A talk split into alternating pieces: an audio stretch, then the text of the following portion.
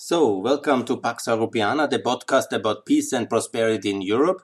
This one is about European Italy, a beautiful, amazing country, a country on which I will talk a lot because I really love it and it's an important country. Founding member of NATO, of the EU, of the Euro, and it could be perfect. Unfortunately, some things in Italy are far from perfect. Let's not talk about history, the mafia, or some other dubious uh, reputation. Let's talk about the facts. Now, in 2021, in this terrible uh, corona crisis, the European Union is just preparing a 220 billion uh, euro package uh, to uh, support, or it's 209, it's exactly in euro, 220 dollar um, billion. It's billions. It's a lot, yeah package uh, to help uh, the recovery of um, Italy, which is very hard hit, obviously, in this tragic corona crisis. But it's still a considerable amount of money. The new prime minister and um, who was appointed is a very serious European uh, politician, Mr. Draghi, he has saved the euro, that's his reputation, but he definitely did a good job. Uh, let's not exaggerate about saving, but he managed the euro crisis and also the debt crisis very well. He is now the prime minister, and he is one, to my counting, the fourth one, which is supposed to, supposedly in the last 30 years, the last one to save Italy.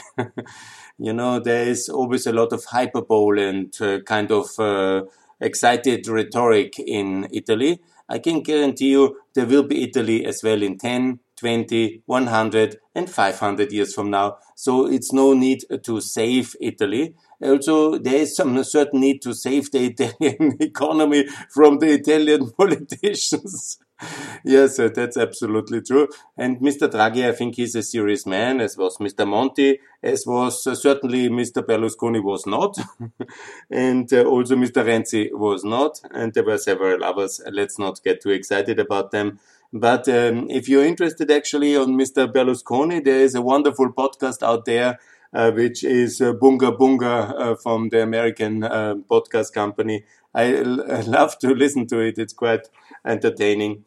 So let's not uh, get into the details of internal politics because from European perspective, Italy matters. And so what is necessary is reform of Italy. So how to reform Italy? What really should be done with this 220 billion dollars or 210 billion euros? What really needs to be done? I will discuss now and also how to analyze what Italy's problems are. And then we can go step by step. Maybe you will agree, maybe not but basically, Italy is just fine. It's in the EU, it's in NATO, it has the euro, so the fundamentals are sound and it will be fine. Don't worry, it will be fine. But it would just be a bit helpful if somebody cares about competitiveness. Because Italy is the typical very big country like France, Germany, Spain, Italy, where they don't learn English, eh, where they don't care for the other countries very much because they have this big market over 60 million people. And this leads a little bit to laziness and to kind of introverted kind of culture and happy with themselves. and so the situation is like this. Also, Berlusconi had this big speech about the free E's uh, 20 years ago about English, internet, and uh, what was the third? The economy, yes. But, uh, you know, he delivered very little, unfortunately, but performance factor and show factor. That was, of course, unbeatable but uh, step by step. Let's first uh, see some other things, you know. When you look at the GDP level, actually until the great financial crisis of 2008, uh, Italian GDP was really um, somehow doubling, even tripling when you see it about uh, from the end of the Cold War. Definitely there was major progress. The problem is since the end of the financial crisis, since uh, 2009 onwards, Italy has from 40,000 GDP uh, per capita to 33,000. So there is a significant drop, and Italy has not recovered uh, the, the 2008 level still now in 2020. And now probably 21 will be a worse year. And in Italy is now in the prosperity level, GDP capita dollar net is about uh, the level of 2006 now. Yeah, that's quite uh, shocking when you think about it. It's quite a similar case in many ways uh, like Greece.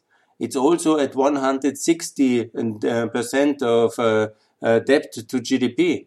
It's quite a big number. It's the second biggest in Europe. So there is some worries and it has to be addressed.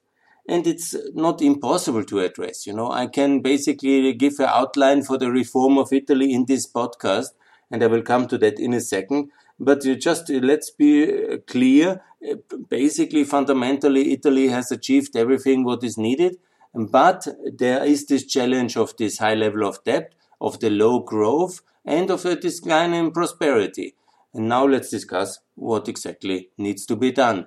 Yes, also big countries must be competitive in globalization in a united Europe. Nobody lives alone. And Italy obviously has to reduce its tax rate. Italy has 24% corporation tax, and that's about 10 percentage points too high. For a country at that kind of prosperity in the middle level of 33,000, it is 15% of corporation tax. And also the income tax uh, levels are much too high. It's not as extreme as in Austria. It's between 23 and 43. But what is the best level? It's 15% flat tax. Because Italy anyhow has a major problem with tax evasion. After Germany, it's the second biggest tax invader on Europe. Yeah? And that's uh, a evader, evader, not the invader, but the evader. So basically people live in the shadow. People have a tradition of not to pay taxes and the social contract in Italy is very similar to the Balkans and to Greece. People try to hide, people don't understand why to fund it, and so if you have too high income taxes, obviously you have massive uh, evasion. We have the same problem in Austria with our 55 maximum taxation. They only have 43, but it's still much too high for the tax uh, consensus uh, between the taxpayer and the state. Yeah? So that's absolutely necessary, 15%. And to make it clear, I'm in no way supporting any of the right-wing populists there who demand also 15% of Ital uh, tax. Uh, it's just rational. And when we leave topics like, for example, cutting taxes to the right-wing populists, now the middle classes of Italy then vote for them. Because if the center right and the center left is totally incapacitated and promises a lot, delivers nothing, and never cuts taxes, obviously then people up, they lose the credibility and the electoral support. And that's obviously something dangerous. So instead of getting Salvini in the government, which more or less in this kind of the coalition of national unity he is now, it would have been much wiser already 10 years ago to cut taxes. Or like Berlusconi already said, cut taxes to 15%. Yes, and where is it? I mean, a country at that productivity level is not a Western European uh, industrial state. Yeah? Some parts in northern Italy, yes, but not the whole of Italy. And uh, Italy is a very diverse country, and that needs to be reflected. In taxation, very low, very good, 15% flat tax, income, and corporate. Now let's come to labor market flexibility please take a look at the Lithuanian Free Market Institute. Uh, they have uh, published, and also the OECD and many others do that, labor market flexibility um, index. Italy is not the worst offender in Europe, contrary to the reputation. No, no, no. It's France which is the worst labor market in Europe. And many others have also very terrible labor markets. Yeah? So, but nevertheless, um, labor market flexibility amounts uh, to something. In Italy, there is a big topic about it, and this is also important to reform, to open, to liberalize, to open the, and make it more flexible. That's absolutely important. Federalism. In a country like um, Italy, which has a similar unification history like um, Germany, but Germany has kept its federal structures, and uh, Germany was fully reformed by the Americans into a working federal state. Um, General McCloy and all these wonderful people who America sent who reformed helped to write the constitution. That is really a big success story. Austria has copied some aspects of it, and I call for American, German, Austrian federalism as well for Italy. Italy is a much more diverse um, country because the geography, this kind of unique uh, long stretch of land into the Mediterranean together with Sicily and all these uh, issues that leads to a big north-south divide. And you need to have differences in uh, economic governance and you need economic governance at the regional level. You need very strong federalism and very clear powers for the regions and if that was not working, the Italians have gone through a kind of a, um, kind of how you call it, this kind of uh, carousel or federalism. One day more rights for the regions, then less rights for the regions, then again more rights for the regions. 30 years of constitutional reforms, which is not working. And then more centralism, again federalism, more centralism. This is utter nonsense. You need to have a working American German uh, model or bicameral. Obviously, you have, but then get it to study what the Americans do and fix uh, this kind of power distribution between the regions and the two chambers and get this done. Nobody needs um, parliamentarians uh, appointed lifelong. That's a very bizarre thing. I've, outside of uh, the United Kingdom, I've never heard about it. And nobody needs uh, this kind of uh, regions when they have no powers. See what Bavaria is having. See what North Rhine-Westphalia has. See Arizona this kind of competitive SME oriented regional uh, economic governance and political structures we need. And that's very important. And also we don't need a kind of a common Italian minimum wage or Italian common collective bargaining or something. Italy is very, very diverse country. And this needs to be reflected in internal competition between the regions for investments and for the best investment locations. Let's come to doing business and assess the SMEs, uh, the small medium enterprises. What's the policy of Italy on that one? Italy is in doing business at 58, yeah? Well, that's not really very good for uh, such a big history of a country which was never under communist rules. And here you see the whole truth. Italy has not really reformed its microeconomic governments in the last 30 years. 58, yeah? Macedonia is much better. Don't speak about Georgia. I mean, Italy is really quite bad when you look uh, about um, um, paying taxes. Or um, the other um, uh, sector is uh, the enforcement of contracts, the rule of law. Like, look to Germany, rule of law is perfect. In Italy, rule of law in the courts is at 122. I mean, that's the um, worse than Albania. I mean, that's uh, really very bad taxation, paying taxation. We have digitalized all the payments of taxation in all Balkans. And in Italy, it's at 128. I mean, it's really bad. Where have you been the last 30 years? Italy sleeping, missing in action. The same about anti-corruption. And Italy is at 52 in Transparency International. Georgia is at 42. Georgia, Georgia in ERP, just right out there, is much better, ranked before Italy which is a NATO EU member and a Euro member. I mean, that's something you should be really quite ashamed. Now comes the infrastructure. Infrastructure in Italy is already very good. I mean, it's a rich and developed country. They have the highways, the fast trains, and all these things, and now they build more. Fine. But let's be a bit ambitious and build what is really necessary. I have already called many times. We are now doing this Alpine tunnel to the Brenner to the north. Very good. There's this controversy about the um, Alpine tunnel towards uh, France, but it's necessary. Let's do it. And obviously, it's also necessary to build a tunnel to Sicily and to build the tunnel from Sicily to Tunisia, because we need in Europe to be better connected towards Africa. This is our strategic partner, Africa, Tunisia, the, the darling of the, the success story of um, the Arab Spring. Tunisia must be connected. It's technically feasible. It's very expensive. It's far beyond the fiscal capacities of Italy. But that's why we are a united Europe. We will pay for it. And it's for everybody. It's for our general benefit in the European Union. So we are a continent wide union. So let's do the tunnel to Africa via Italy. Very good for Italy. Very good for Africa. Very good for the global economy. Very expensive. Put the bill to Europe. So the, the same is for the um, for the um, tunnel to Albania.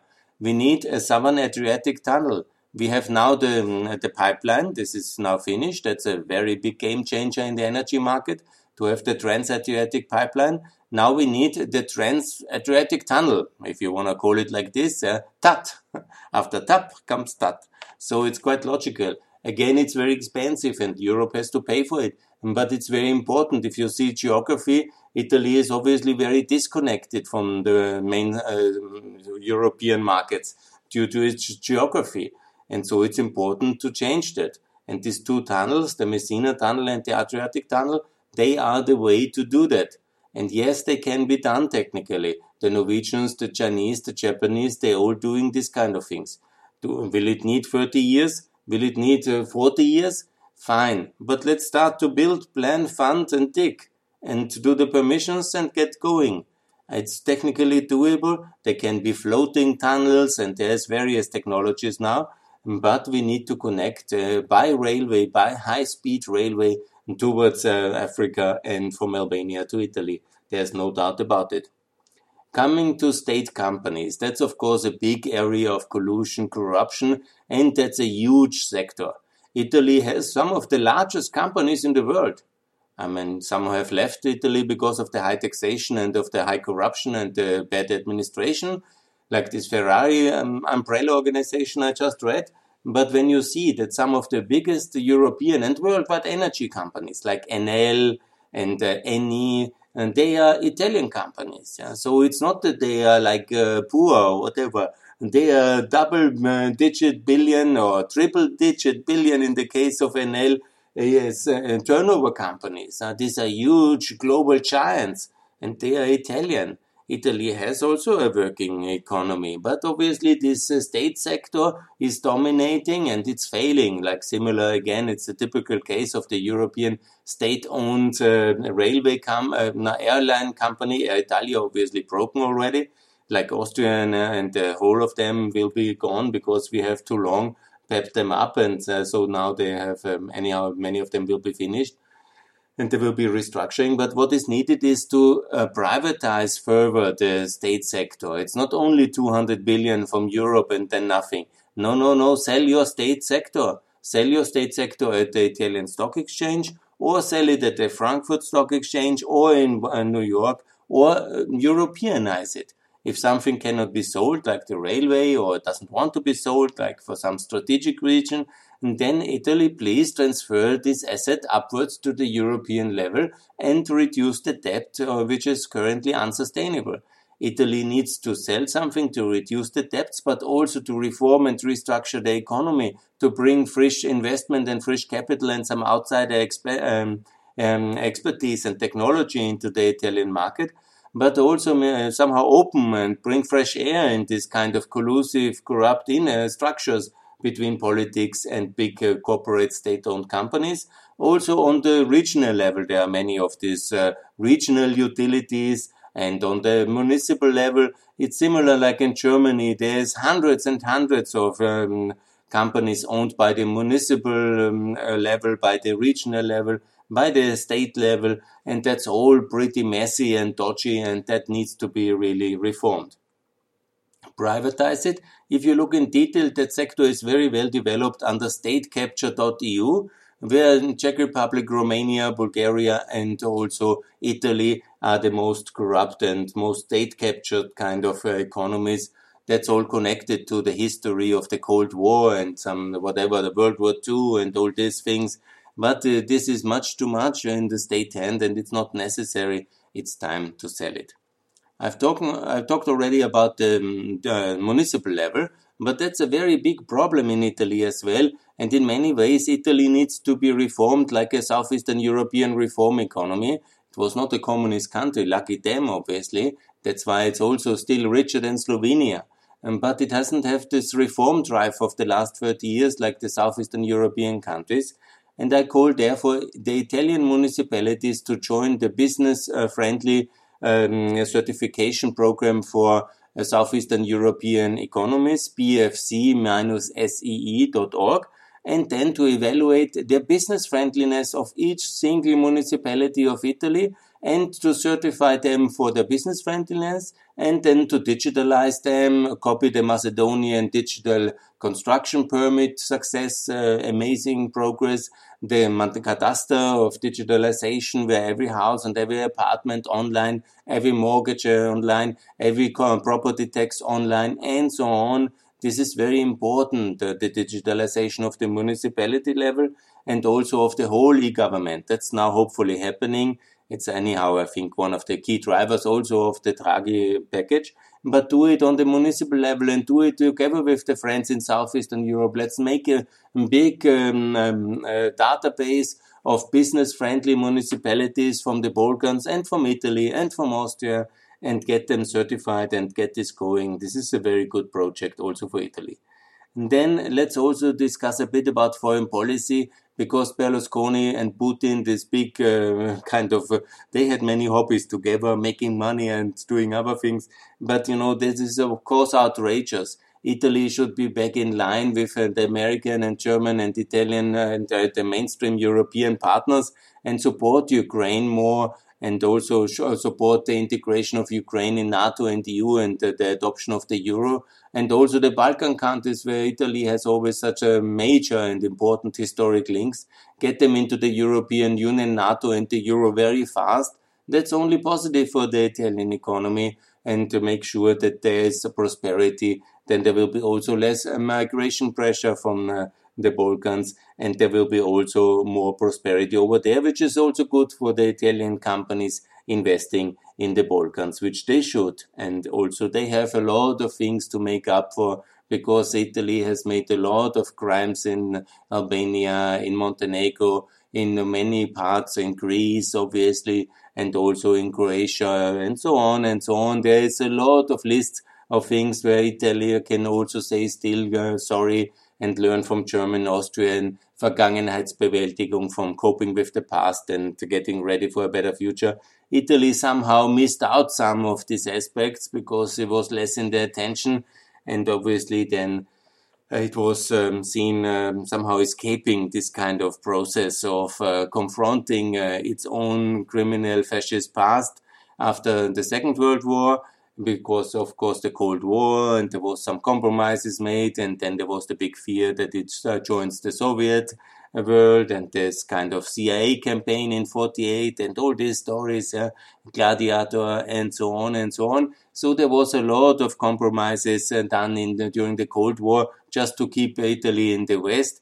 But none later than the Italians was already so successful and rich when the opening of the West and the victory in the Cold War came, Italy didn't really feel a big need to reform because it's anyhow such a pleasant, wonderful people, such a great place to live, you know, and who wants to think about tomorrow when the sun is shining, the world is beautiful, the girls are amazing, and the um, architecture is there, the inherited wealth is aplenty, and the tourists are coming anyhow, so many that uh, there's almost uh, they were complaining about over tourism again people who cannot manage uh, the this kind of complement of people coming to see the beauty of your country and then they complain about too many of them. That's very annoying in my view.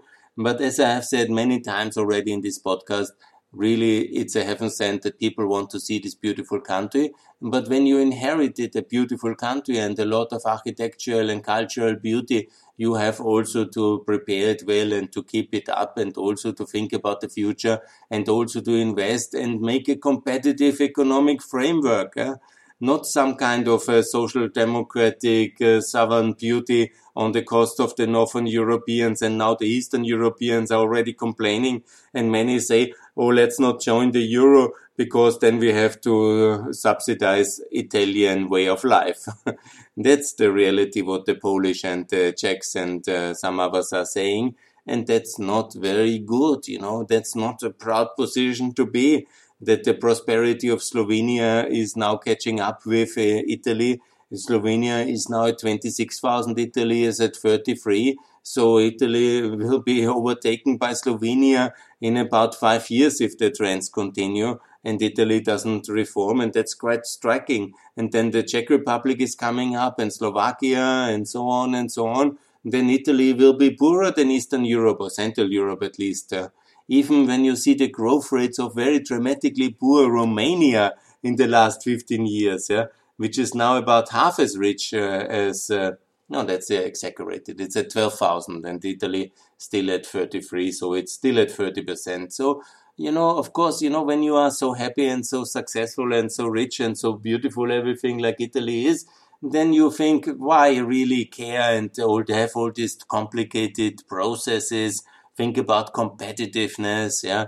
Anyhow, Eastern Europe, where is that? And so we are fine in Rome, in Napoli, and Milano the life is beautiful and everything is amazing. Anyhow, we are overrun by tourists And who really cares for Günther Fehlinger and his half an hour of reform talk? We just consume another 200 billion of uh, European euros when we need it. In the meantime, we will be subsidized by the transfers uh, which are hidden in the Eurozone, in the Euro as an instrument, which is buying massively also Italian bonds, because probably nobody else would buy them on the free market or with very high interest rates, because such a bad performance in the last 30 years will be normally punished by the investing community with a significant risk premium and so then uh, it would be not a 1%, but maybe a 7% for the Italian debt, if not uh, the European Central Bank would guarantee that whatever it takes, we will buy the Italian bonds, and it's fine.